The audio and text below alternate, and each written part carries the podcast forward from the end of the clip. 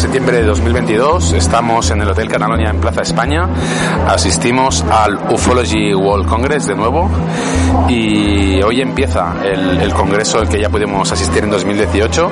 Eh, finalmente hemos podido conseguir los, los pases de prensa que nos permitirán asistir a las diferentes eh, ponencias del, del congreso y estamos un poquito a la expectativa de, de ver qué, qué nos encontramos. Hemos empezado de hecho con el plato fuerte, que ha sido una rueda de prensa con Christopher Mellon. Eh, muy interesante, la verdad es que nos ha parecido que había muy pocos medios en esa rueda de prensa.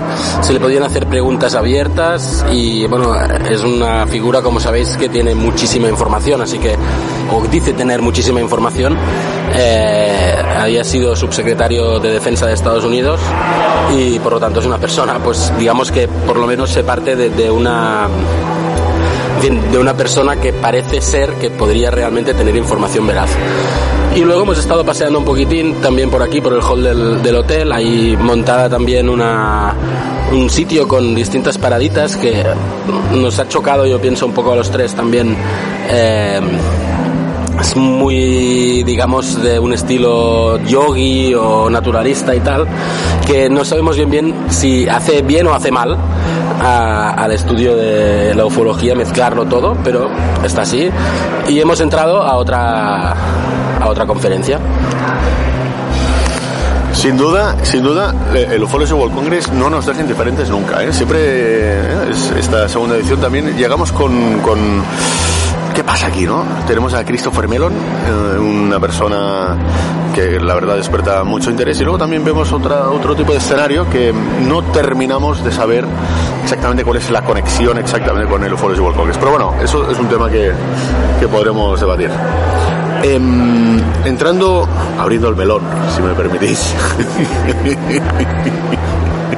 abriendo el melón.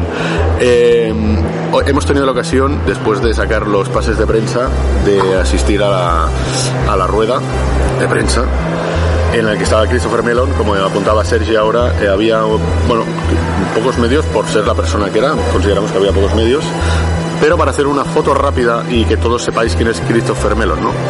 Eh, este señor pasó cerca de 20 años en la comunidad de inteligencia de Estados Unidos, 12 años eh, en una variedad de puestos en el Capitolio, los puestos que representó fueron director de personal de minorías del Comité de Inteligencia del Senado, subsecretario adjunto de Defensa para Inteligencia, subsecretario adjunto de Defensa para Operaciones de Seguridad e Información, y en este cargo era responsable de la supervisión de políticas y programas de aseguramiento de información, protección de infraestructuras críticas, contrainteligencia y estrategia de integración de operaciones de información. Podría seguir describiendo quién era esta persona, pero ya os lo dejo para cada uno de vosotros si tenéis interés acceder a las redes y verlo. Pero sin duda es una persona que para nosotros tenía mucha relevancia y que queríamos escuchar de su primera mano cuáles eran sus eh, impresiones sobre, sobre el disclosure que ha hecho Estados Unidos acerca de los UAPs y los objetos voladores no identificados. La primera edición del Ufology World Congress se, se realizó en 2017 se hizo en, la, eh, en, el, Hotel Brook de las montañas de Montserrat, un sitio muy icónico ¿no? para los avistamientos ovnis, como, como ya hemos también documentado en algunos de nuestros programas y cápsulas. Eh, la segunda edición se hizo en 2018 en, en Barcelona esta vez, en, de hecho en el barrio de Horta, que somos muy somos vecinos, y, y ahora desde estas últimas ediciones se sigue realizando aquí en, en el Hotel Catalonia de, de Plaza España.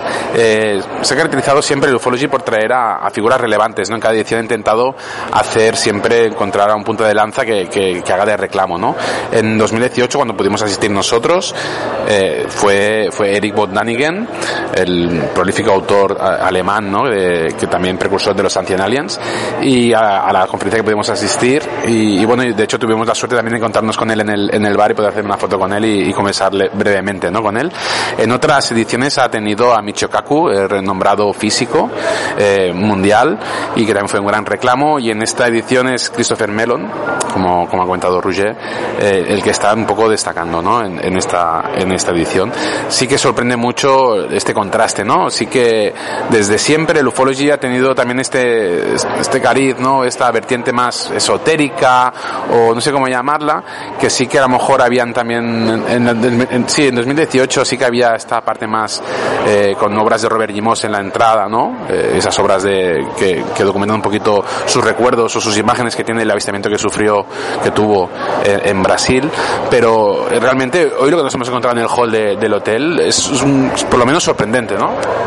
Sí, de hecho, la, o sea, digamos que es realmente eh, entras en una rueda de prensa que, que digamos eh, todo el mundo con corbata prácticamente, con traje y como con un tono muy serio y a la que sales del mismo congreso también encuentras pues otro tipo de vestimenta, todo de incienso, eh, venta de masajes, no sé qué, eh, tal. Entonces eso eso contrasta muchísimo. Que no digo que esté bien ni esté mal, de hecho sería una cosa para investigar. ¿Qué une esos dos mundos? Porque son dos mundos concretos. O sea, es, hay la gente de investigación, no, no diré seria o no seria, porque eso da igual, pero que es gente que se dedica a investigar, pero es cierto que van a veces, o muchas veces, mezclados esos mundos con, con otro mundo de, de investigación más espiritual, más del interior, del alma, y muy, muy, muy, muy ligados totalmente de acuerdo con lo que está diciendo Sergi y es algo que yo tampoco consigo eh, entender, que me gustaría entender de cuál es un poco la línea editorial ¿no? del Ufology World Congress, ¿no? Quizá también durante este congreso podremos sacar algunos testimonios, tanto de las personas que están en estas, eh, estas pequeñas paradas, digamos, y también de la gente que ha venido al congreso, que yo pienso que va a ser nuestra misión, ¿no?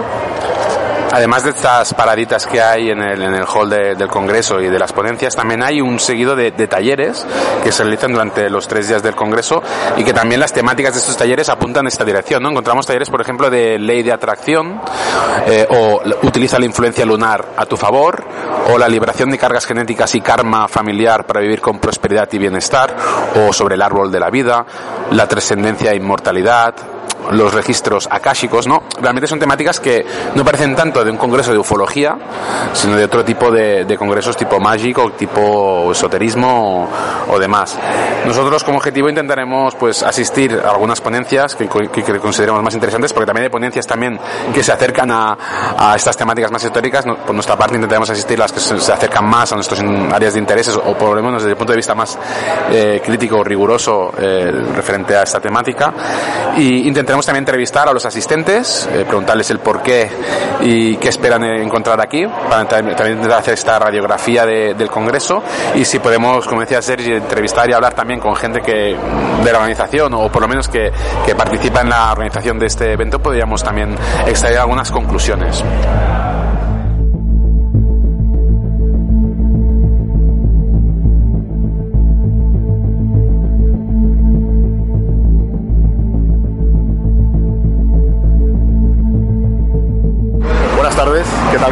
Hola, buenas.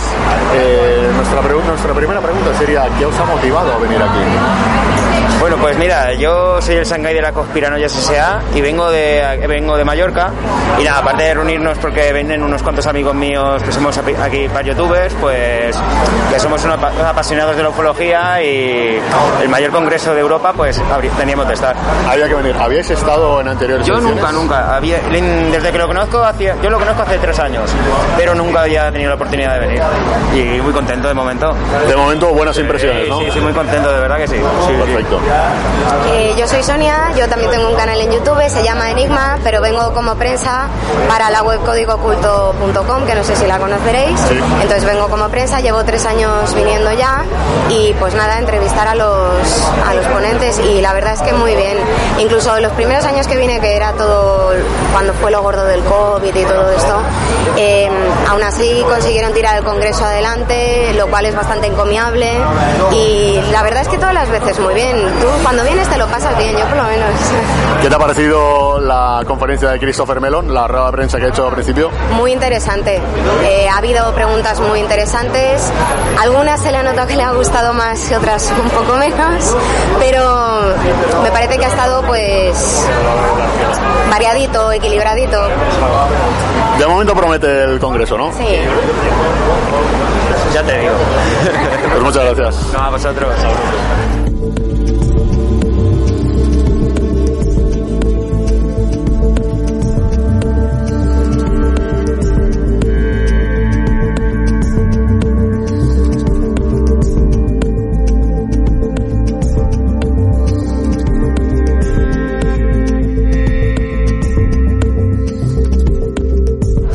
Las conferencias a las que hemos asistido ha sido la, de Anton Parks, titulada Eden y los Anunnakis. Anton Parks es un prolífico escritor francés con más de 12 libros sobre esta temática y todavía no ha editado en español, sí que anunció que recientemente publicará sus primeros títulos también en una editorial española.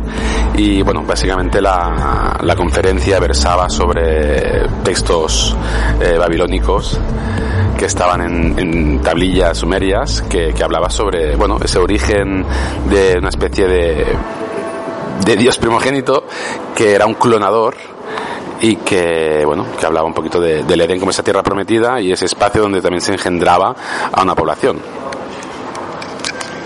Sí, sí, la verdad es que la, la, conferencia, bueno, yo tengo que decir personalmente que la conferencia mmm, no terminó de gustarme por, por temas que vimos todos, los tres que estábamos allí, porque bueno, él obviamente hablaba en francés y había un traductor y tal, ¿no? Sí que tengo que decir que eh, Anton eh, se basa en la teoría de David Icke, que es el, el que empezó a, a construir el relato de que eh, al final el, el, la especie humana ha sido fruto de una modificación genética producida por los reptilianos y de aquí viene toda la teoría de los Anunnakis, etcétera, etcétera, etcétera. Entonces, claro, la charla de ayer tenía, yo al menos tenía expectativas en términos de entender cuál era su, su campo, su conocimiento, de qué había descubierto, pero, no, o sea, vimos una serie de sucesos o de, o de ejemplos que, sí, que, que, bueno, que podía entender que eran ciertos o no ciertos, o que era su experiencia y tal, pero no, no estaban ligados y no, no tenían cierta relación, ¿no? Entonces me quedo un poco, eh, bueno, con un poquito más de conocimiento real, no digo que no fuera real, ¿eh? pero un poco más de justificación científica, empírica, de que todo esto se, se apoya, ¿no? más allá de la teoría que él pueda sustentar y que la respeto eh, en cualquier caso, ¿eh? pero me falta un poquito más de, de, de, de evidencia científica de lo que se expuso en, en la charla. Yo personalmente, digamos que siendo totalmente agnóstico o prácticamente ateo en este tipo de, de, de conspiraciones o de historia de la humanidad, teorías de la humanidad, eh, saliendo de esto, de entrada mía no me, no me interesaba, digamos, el tema, pero aparte, sobre la conferencia, yo tengo que, que, decir que yo me fui a media conferencia, no fue el único que se fue a media conferencia, pero básicamente no es tanto porque no crea en esa teoría, sino porque no encuentro que la, que la estuviera explicando del todo bien. O sea, lo que era eso era una fotografía, unas, unos textos en tablillas sumerios, al redondear allí, y aquí pone hombre eh, reptil. Bueno, igual que hay los hombres, o sea, las deidades, digamos, de toda la civilización, muchas son medio humano, medio animal, y esto no demuestra absolutamente nada. Luego de repente, uy, aquí el nombre de Satán, vale, Satán. Bueno, pues es un, eh, se utilizaba en, en, antiguamente antes de la religión y no sé, lo vi todo como muy sobao y como, como una parte de te pongo esta, esta cosa aquí, te leo esto porque vas a flipar. Y luego tú dentro ya vas a hacer el, oh, sí, claro, sí, sí, sí. Y era como un poco, yo lo encontré bastante, o sea, no sé.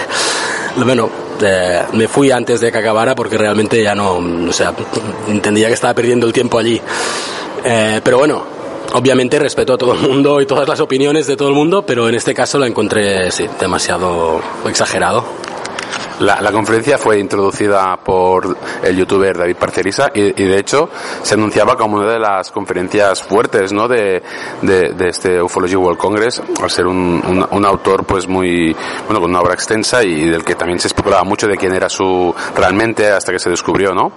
y yo aguanté un poquito más en la, en la conferencia pero es cierto que a, a, medida que iban saliendo estas tablillas y esa ¿no? un poco tendencioso las, las un poco las representaciones o, o la lectura que se hacía de esas palabras, esas realmente sorprendían. Sacaron imágenes también de, de, de, de deidades reptilianas, ¿no? Como, como una prueba irrefutable en teoría de ese, de ese, de esa panspermia dirigida por, alienígenas.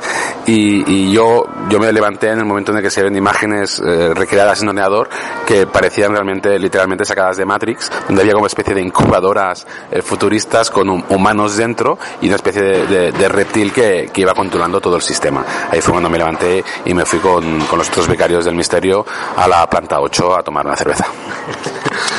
Más que nada es eso, la teoría es 100% respetable, igual que todas las teorías eh, que existen, y pues este señor parece ser que por lo menos a todo lo que ha escrito, pues quiere decir que, es, que en cierta manera está documentado, o por lo menos, bueno, no sé, ha escrito un montón de libros sobre el tema. Pero básicamente también faltaba rigor científico a lo bestia.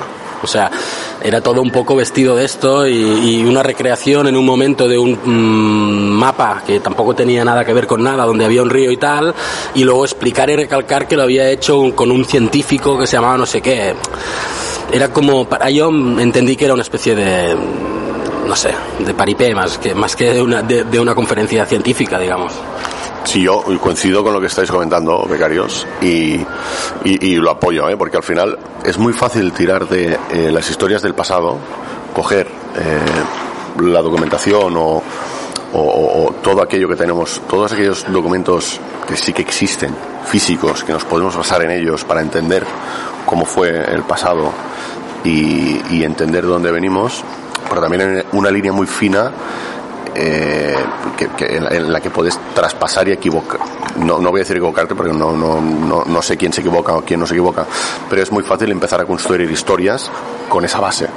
Entonces, cuando empiezas a escuchar estas historias sobre esa base, sí que es cierta, porque las tablas que vimos eh, sumerias es, es, una evidencia, eso es así, pero la interpretación de las mismas es lo que a mí eh, me, patina un poco cuando veo este tipo de charlas, porque creo que la interpretación está muy bien, hay, que, hay que ver eh, cómo lo interpreta todo el mundo, pero mm, las teorías se tienen que basar sobre ciertos postulados que, que, que, que, para mí deben llevar alguna evidencia científica. No sé cuál es, ¿eh? no tengo ni idea. No soy especialista ni, ni demás, pero cuando oigo este tipo de charlas, bueno, pues a nivel interpretativo cada uno lo puede hacer a su manera, ¿no? Entonces, bueno, no, no está de más escuchar cómo la gente interpreta, pero para mí esa charla no fue más que una interpretación de cómo eh, documentos del pasado, gente los interpreta de una manera y lanza sus teorías. Y a mí lo que me faltó en esa charla, como bien apuntáis, fue evidencia, dato y, conocimiento real que evidenciara que eso se puede sustentar o esa teoría puede tener un, un fundamento sólido, ¿no?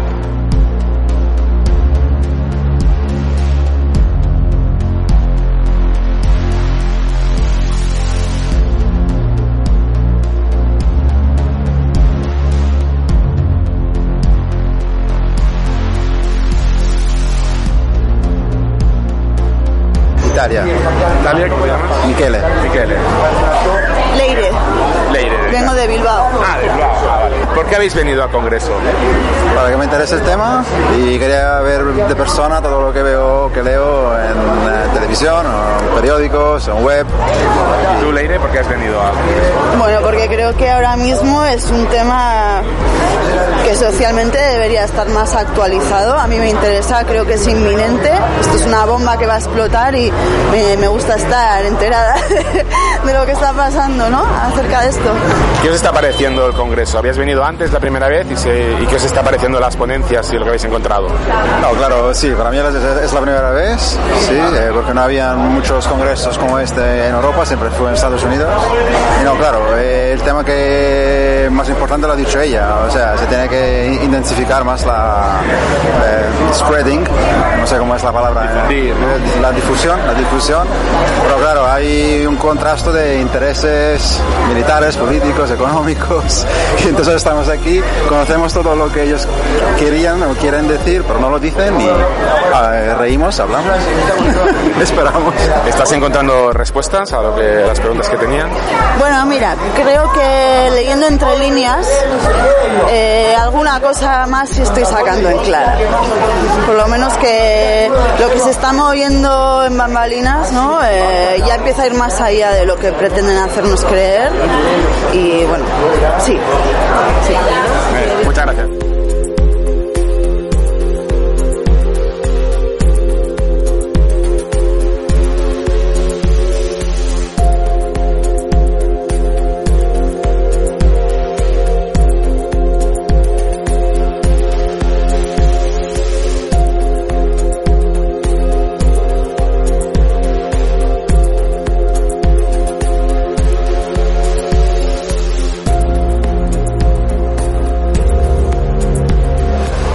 Salir de la ponencia de Christopher Mellon, una conferencia que ha contextualizado lo que es el, el fenómeno y un poco el cambio de paradigma de, de, investigación desde el rechazo de las administraciones públicas hasta el informe de los Estados Unidos que se publicó en 2021, un, un informe preliminar por lo que también se apunta a que haya nuevos informes más completos y nuevas fenomenologías que se están cada vez eh, aumentando.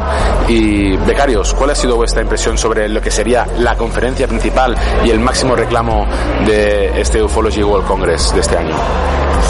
Sí, yo, eh, la conferencia me ha parecido muy interesante.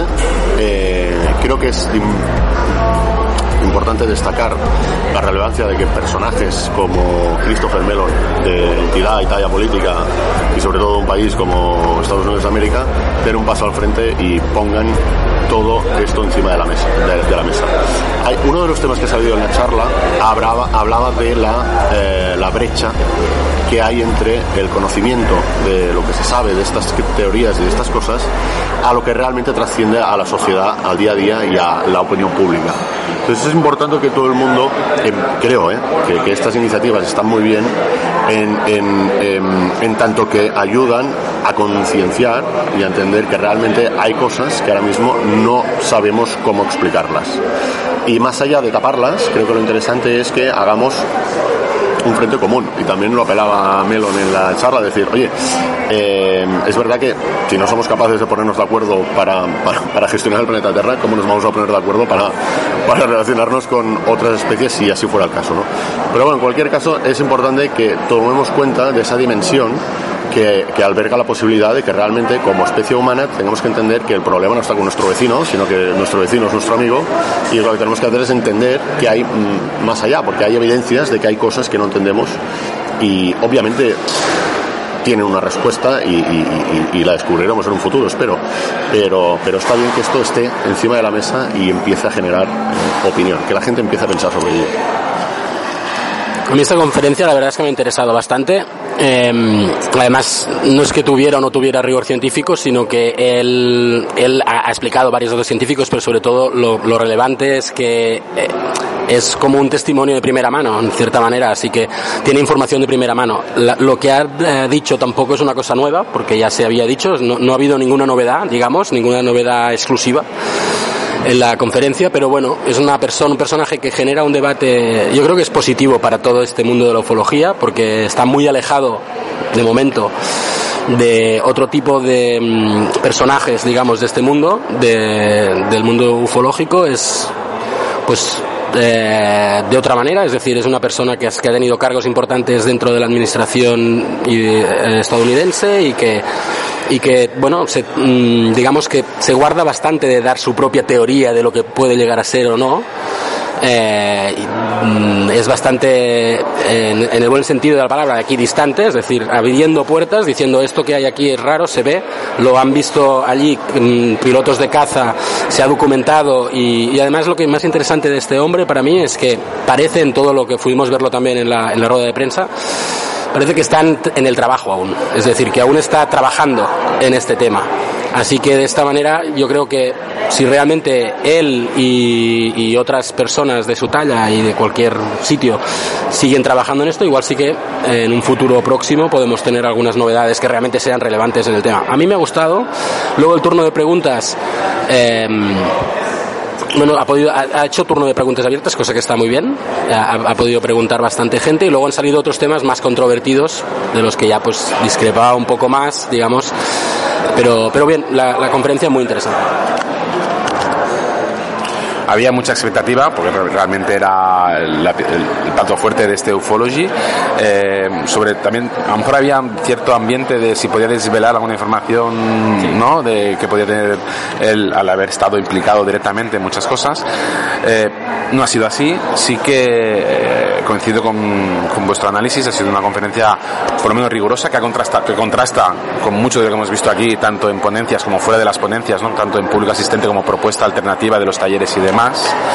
Me ha parecido interesante la parte humana también. Él ha hablado presentándose un poco su motivación, ¿no? Desde pequeño, desde que vio ese vídeo que un profesor le enseñó que era un fenómeno inexplicable, a partir de ahí mmm, nació ese interés.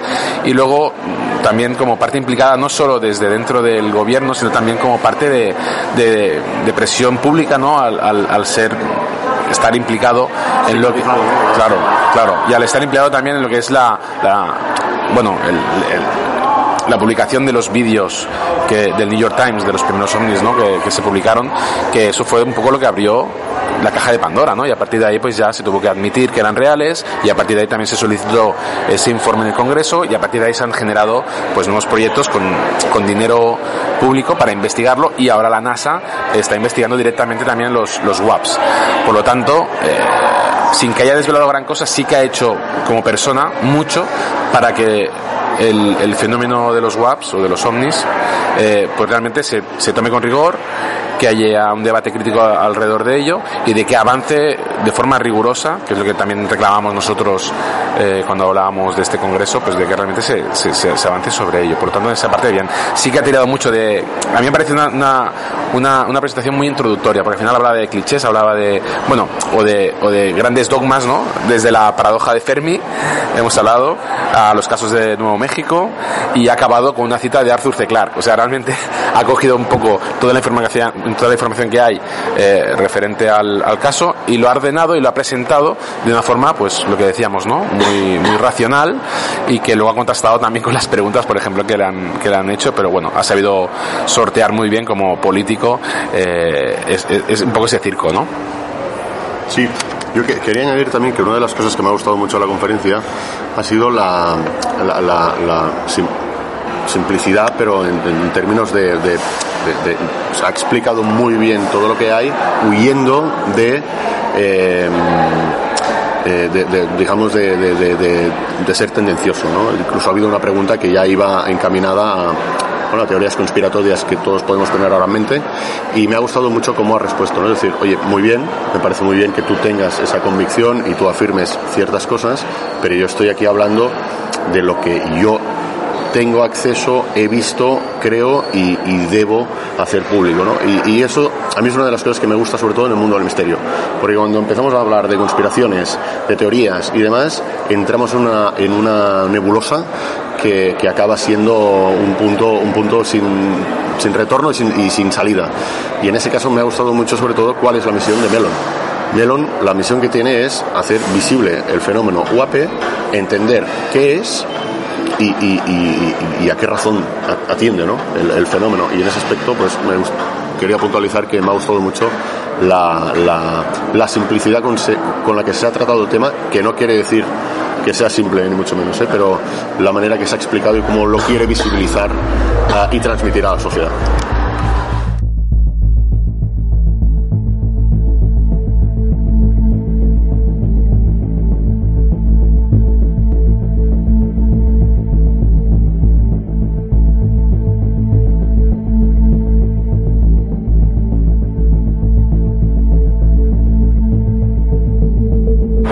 Sobre que se realicen congresos de ufología? Bueno, Bueno, hombre, a ver, yo acabo de salir y creo que es, un, es algo muy interesante, sobre todo porque, porque bueno, nos dan un espacio donde la gente eh, ti- tiene una serie de preguntas que normalmente en los medios normales pues no, no se informa y aquí como mínimo pues tenemos respuestas a, algo que, que todo el mundo lo sabe, todo el mundo intenta intenta saber, eh, intenta son preguntas que no hay respuesta de las cuales eh, intentamos buscar pues una respuesta. Y de todas las charlas y conferencias que han habido, ¿cuál, cuál te ha parecido más interesante? Bueno, la de Christopher Melo, la de Christopher Melo realmente, eh, a ver, ha puesto una serie de, primero ha hecho una propuesta muy interesante, pero las conclusiones, las conclusiones también, también eran para escuchar, ¿no? Porque al final eh, a ti te cuentan una cosa, pero cuando oyes personas que realmente saben de lo que están hablando, pues claro. eh, pues realmente es el único sitio donde realmente creo y creo en la verdad porque me, me lo cuenta una persona que lo ha vivido. ¿Qué te, ¿Qué te ha merecido, en tu opinión, la última pregunta que le han realizado a Christopher Mellon acerca de las abducciones y los grises? Bueno, a ver, yo no, no puedo no puedo desmentir que, haya gente que, que haya gente que haya sido abducida o no. O sea, al final yo no he sido abducido, ¿verdad? No sé si tú has sido abducido, seguramente no. Pero la gente que sí que lo ha sido, pues yo creo que se le tiene que dar la oportunidad de, de comentarlo, ¿no? ¿Qué opinas sobre que los gobiernos inviertan dinero público en investigar los fenómenos ovni? Bueno, creo que creo que no, no es algo que se tenga que criticar, si no el hombre no hubiese llegado a la luna. Eh, lo de la luna aún está ahí en interrogante, pero, pero realmente todo el estudio espacial eh, creo que es algo que se tiene que hacer simplemente por un conocimiento de la humanidad, ¿no? Eh, sabiduría y por lo tanto sí, creo que se tiene que poner dinero y si alguien ha sido abducido o no abducido, creo que esto no, no se tiene que cortar eh, porque alguien o porque una institución critique si, si han bajado o no han bajado los ovnis. Creo que igualmente la investigación tiene que seguir subvencionada. Sí, y por, por último, Ferrante, ¿qué planeta vienes tú? Bueno, eh, hace tiempo apareció una persona que se llama que se llamaba eh, Christopher, que venía de Raticulín, ¿no? Eh, evidentemente, pues esta persona ha sido criticada y ha sido eh, mancillada de alguna forma, pero, pero bueno, eh, ¿de dónde venimos, no? ¿De dónde venimos? Es la eterna pregunta. Marcianos, estamos a punto de bajar a Marte, ¿no? Yo creo que a lo mejor una pero lo digo como también pregunta, una evolución de Marte hacia la Tierra y luego volver a Marte sería cerrar un círculo, ¿no? Muy bien, gracias, pues que disfrutes de Barcelona y, y encantado de, de conocerte. Muchas gracias, chicos.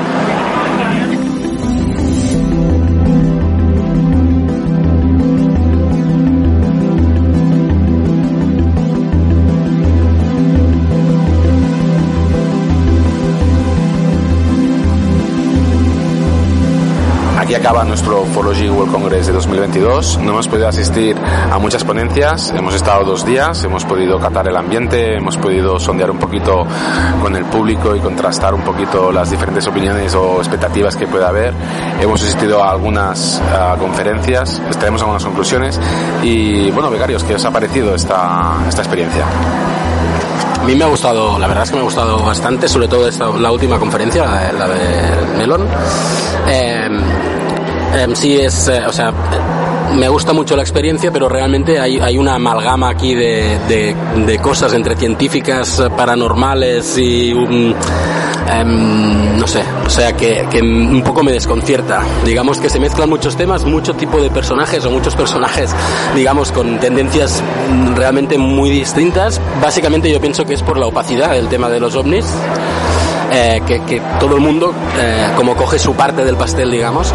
Em, creo que hay demasiada parte esotérica aún en, en este congreso. Creo que debería evolucionar a una cosa más más científica y rigurosa. Aunque es- realmente ha habido unas ha habido, eh, o sea, ciertas conferencias que, que lo, realmente lo eran pero eh, como ya habíamos dicho también, pues yo que sé, las tiendas de delante, las paradillas, digamos, antes del de esto, pues todos son aceites naturales, tal, viaje astral, todo este tema que yo creo que lo- en realidad lo desvirtúa un poquitín. Pero en así en términos generales me ha gustado, ha sido muy interesante y espero volver la- a la siguiente edición. Sí, becarios, yo coincido con vosotros, con el análisis que, y las conclusiones que estáis haciendo. Eh, para mí el, el- el Congreso, lo- las conclusiones las dividiría en dos bloques, ¿no? O, más que una conclusión sería una reflexión. Estoy de acuerdo con lo que decís de que hay una amalgama aquí de, sensaciones, de, de mucha ansia de verdad y, y de resolver esas teorías conspiratorias que todos tenemos en mente y definiría para los que no eh, hayáis asistido nunca al Ufology World Congress, os diría, hay dos, dos, dos, dos tipos de ponencia, ¿no? La que está basada en, en datos y en hechos, y por tanto se pone encima de la mesa una serie de conocimiento que es sobre el cual se puede investigar y ir más allá, y luego hay otro tipo de charlas en las que se habla de supuestas creencias basadas en interpretaciones de hallazgos que ha hecho la gente o a través de eh, tirando para atrás en la historia, ¿no? Entonces, claro, en este, en este segundo bloque la creatividad y la imaginación es infinita y aquí, pues, eh, creatividad al poder, ¿no? O sea, eh, entran muchas teorías. Entonces, para resumir, diría que lo que más me ha gustado de este Ufology World Congress ha sido la ponencia de Melón en términos de que realmente ha sido una ponencia basada en datos y en, y en bueno, ponerlos sobre la mesa para decir, caballeros, como especie humana tenemos esto, vayamos a, vayamos a intentar descubrir qué hay ahí detrás. Realmente el, el Ufology World Congress en su ADN desde el principio siempre ha tenido esta parte espiritual y que difícilmente se va a separar de ella porque ya digamos que su valor fundacional tiene, tiene ese ADN, ¿no?